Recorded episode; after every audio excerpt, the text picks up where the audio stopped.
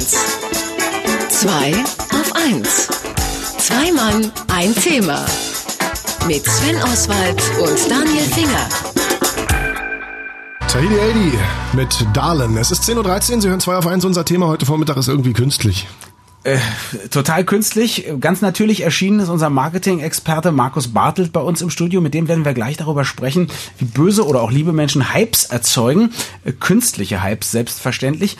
Aber ähm, jetzt wollten wir erstmal ein bisschen überlegen, was so die Hypes sind, die in den letzten Jahren in waren, die vielleicht auch ein bisschen unser Leben bestimmt haben. Du hast übrigens vorhin Sven mich ja gefragt, ob ich mit dem Jojo umgehen kann. Ja. Und das, Das war so der erste Fanta und Cola Jojos, Genau, das war der erste Hype meines Lebens, den ich erlebt habe. Interessanterweise, ohne dass ich irgendwas in der Werbung davon mitbekommen habe, aber die wurden auf einmal bei uns beim Bäcker um die Ecke in der Schule verteilt und auf einmal hatte jeder so ein Ding. Und ich glaube, ähm, spätestens ähm, spätestens am 24 Stunden, nachdem der erste so ein Ding hatte, war wirklich flächendeckend der gesamte Schulhof mit Fanta-Jojos übersät. Jeder musste auch eins haben und man hat sich wochenlang nur mit diesen Dingern beschäftigt. Damit nach zwei Wochen war das Ganze natürlich komplett erledigt. Auch das möglicherweise ähm, ein Hattest du ein typisches Jojo, Merkmal für Markus? einen Hype.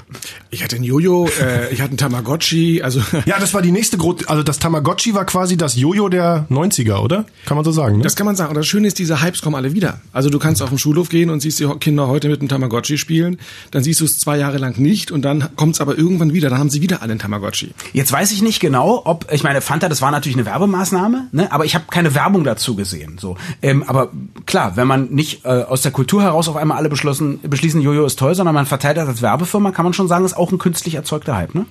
Ein Hype ist immer etwas, was auf eine Resonanz stößt. Ja, also ob es ein Medienhype ist mit einer Meldung oder sonst etwas und auf einmal reagieren die Leute darauf, vielleicht stärker als man eigentlich gedacht hat. Dann ist es ein natürlicher Hype.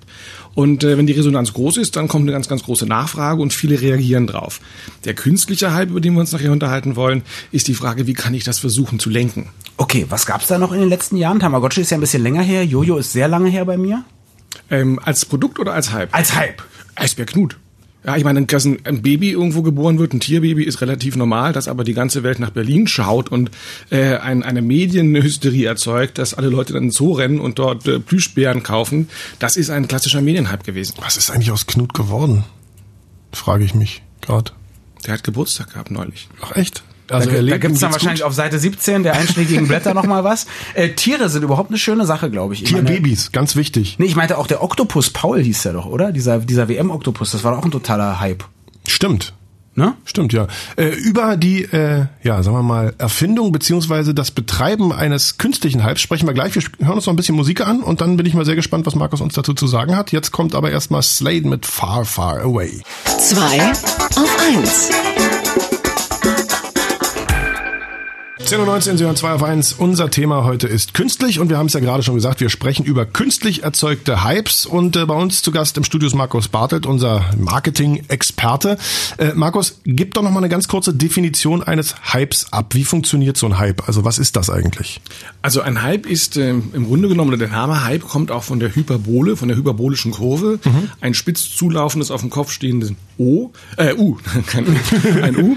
Ähm, das heißt also, wir schaffen es in sehr, sehr kurzer Zeit, eine ähm, wahnsinnige Aufmerksamkeit zu bekommen. Im Marketing ist es ganz wichtig, als erstes Aufmerksamkeit zu erzielen. Ähm, das kann passieren, indem ich das durch Zufall mache. Bei Knut ja, hat keiner mit gerechnet. Ich kann aber auch versuchen, ähm, durch eine mediale Verstärkung, also durch den Einsatz von Medien, durch Werbung, aber auch durch PR, möglichst ganz, ganz viel Aufmerksamkeit zu bekommen.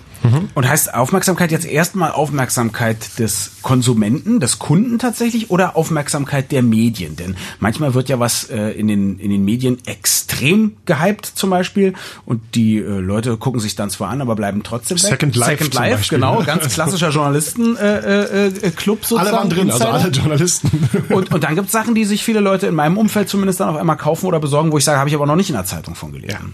Also der künstliche Hype geht als erstes immer erstmal auf die Verstärker, also auf die Multiplikatoren. Das heißt, wir haben heute ja gar keine Pressekonferenzen mehr, wenn Steve Jobs spricht, dann ist das ein Event, das wird also inszeniert. Ein Hype ist immer etwas sehr Inszeniertes. Natürlich in der Hoffnung, dass diese Journalisten oder andere wichtige Leute das in ihre Gruppen weitertragen und diesen Hype damit weiter verstärken, letztendlich. Also das ist schon ganz geplant. Ziel ist es aber, den Konsumenten zu erreichen. Okay. Wie, wie macht man das ähm, zum Beispiel, wenn man ein mieses Produkt hat? Kann man das dann auch schaffen? Weil äh, nach dem Event guckt sich der ein oder andere Pressevertreter ja vielleicht trotzdem mal das Produkt an. Ja, aber wenn die so gut darauf eingestimmt sind, geht das. Also ein Hype, dürfen wir eins nicht vergessen, löst erst einmal unglaubliche Erwartungen aus. Ja? Mhm. Und das können wir natürlich mit gewissen Schlüsselworten erreichen. Wir hatten das im Vorgespräch. Apple, bei Apple ist immer alles revolutionär. Alles, was kommt, ist revolutionär. Und das und easy, great und awesome. Ja, und weckt natürlich unsere Aufmerksamkeit. Ob das dann gut ist oder nicht, ob wir damit was anfangen können, ist eine andere Frage. Also ich kann mit solchen ähm, Worten oder auch mit einer Inszenierung der Marke oder des Produktes selbst diese Aufmerksamkeit schaffen. Ob dann diese hohen Erwartungen auch erfüllt werden, steht auf einem ganz anderen Blatt. Ich glaube, jeder von uns hat, ist da schon mal drauf reingefallen und hat sich irgendwas zugelegt, wo er sagte, meine Güte, so doll ist es aber nur auch nicht. Ja, Brotbackautomat. Mhm. Mhm. Stand zwei Wochen rum, hatte immer unten Löcher im Brot von diesen blöden Knethaken und so lecker war es Das hat einem nicht. keiner gesagt. Die nee. Leute, die das gekauft haben. Ich mein, aber da wird es auch andere, die es gekauft haben, gesagt, ey, das muss da, es ist so geil, eigenes Brotbacken ist der Hammer. Dabei hatten die auch schon die Löcher unten im Brot, die Schweine. Ja? Spielt es eigentlich eine Rolle, so diese, äh, wenn man mich verarscht, dann muss ich mir die Welt so schön reden, dass der Nachbar sich dann auch verarschen lässt?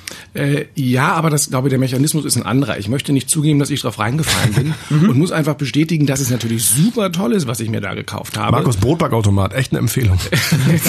Willst du deinen loswerden? Vielleicht kauft er dir ab. Ich glaube, den habe ich verschrottet. Jetzt wird chauvinistisch. Mein Brotbackautomat ist meine Frau. Oh, oh, das war. Nee, ähm, wenn man wenn man jetzt so einen Hype erzeugt, dann ähm, und zwar ganz künstlich und das hochputscht, nicht? Muss es da nicht zwangsläufig so sein, dass äh, dass man irgendwann auch einen Bauchklatscher macht? Also auch diese Phase des Bauchklatschers ist im Marketing sogar schon gemessen worden oder ermessen worden. Wir haben beim Hype zwei Möglichkeiten. Entweder das Produkt ist so schlecht oder die Enttäuschung ist so groß, dass er komplett dann weg ist und das Produkt ist tot. Das kann passieren. Das heißt, man macht einmal eine Charge, versucht alles komplett abzuverkaufen und dann macht man die Firma am Ende auch dicht, aber hat schön Geld verdient. Ja, eine Strategie der Übervorteilung nennt man das dann. Ähm, die andere Möglichkeit, das sehen wir sehr, sehr häufig, ist, dass nachdem man dieses Tal der Tränen durchschritten hat, dass doch ganz viel auf einem normalen Niveau weitergeht. Das heißt, ähm, die ersten Erwartungen sind zwar enttäuscht worden. Diese Early Adopters, die immer alles zuerst kaufen, haben festgestellt, Mensch, da sind ja Bugs drin. Die erste Generation ist ja meistens etwas anfälliger. Und dann kommt aber die zweite Generation oder eben andere Anbieter. So ein Hype ist für mich als äh, Produzent ja auch immer ein Hinweis, hey, da entsteht eine Nachfrage. Mhm. Und die Leute setzen sich mit einer neuen Technologie vielleicht auseinander. Und jetzt kann ich dazukommen. Ich muss nicht der Erste sein, aber ich kann davon profitieren, wenn ich vielleicht eine höhere Qualität dann liefere. Jetzt gibt es, ähm, kann man natürlich auch drüber streiten, aber jetzt hast du gerade zum Beispiel Apple genannt. Das sind ja Leute, die doch relativ lange auch eine ganz gute Qualität rausbringen. Vielleicht nicht bei jedem Produkt gleich, aber funktioniert seit vielen Jahren. Aber dann gibt's auch so Sachen, wo man weiß, eigentlich kauft man von vornherein eine schlechte Qualität. Also ich habe zum Beispiel ganz viel Ikea zu Hause und ärgere mich auch regelmäßig darüber und kaufe dann wieder da. Bei Mode ist es ja ganz genauso. Ich gehe zu bestimmten Labels, obwohl ich weiß, das scheuert alles durch nach acht Wochen. Ähm, wie schaffen das denn die Firmen, sagen wir mal, mich immer wieder durch irgendwelche Aktionen äh, in einen neuen Hype zu versetzen und, und mich dazu zu bewegen, eigentlich immer wieder die gleichen Sünden zu begehen? Das passiert natürlich dann durch neue Produkte. Also Ikea hat dann neue Designer, neue schöne Möbel. Oder erfindet ein neues Fest. Oder ein neues Fest, auch sehr, sehr schön. Äh, auch bei der, auch bei Mode sowieso. Mode hat ständig neue Produkte draußen. Also du, du gewöhnst dich dann an eine gewisse Marke, ähm, entwickelst eine gewisse Loyalität, eine Treue dazu und machst da eine ganze Menge mit. Also erst wenn die richtig schlecht wird, dann sagst du, okay, jetzt bin ich zum Markenwechsel bereit. Okay, äh, der Sven und ich, wir machen hier ja tapfer und viele Jahre schon mit unseren Kollegen aus der Redaktion gemeinsam eine schöne Sendung. Können wir nicht mal für äh, zwei auf eins so einen kleinen Hype erzeugen? Am besten national? Wie würde das gehen? Kostengünstig natürlich, das ist ja der RBB hier. ja, ja, könnt ihr den, also zum einen macht das Radio ja ständig Hypes mit euren ganzen Ankündigungen und ähnlichem, was ihr habt. Und ja, aber das hören ja nur die Leute, die uns schon hören. Ähm, ja, dann geht doch mal runter, eine, eine Stockwerk tiefer sitzt Fritz und macht da mal einen schönen Trailer und sagt, jetzt das revolutionäre Radio, Radio 1, das wäre doch mal was anderes. Total awesome. Ich habe das Gefühl, er nimmt uns nicht ernst, aber die Idee ist great. Vielen Dank an Markus Bartels von Büro Bartels Concepts, wollen wir an der Stelle nochmal sagen, um den Hype nicht auszuschließen. Genau. Viel Spaß Vielen Dank für deinen Besuch und äh, don't believe the hype. Ja. Radio 1. Zwei auf eins. Zwei Mann, ein Thema. Mit Sven Oswald und Daniel Finger.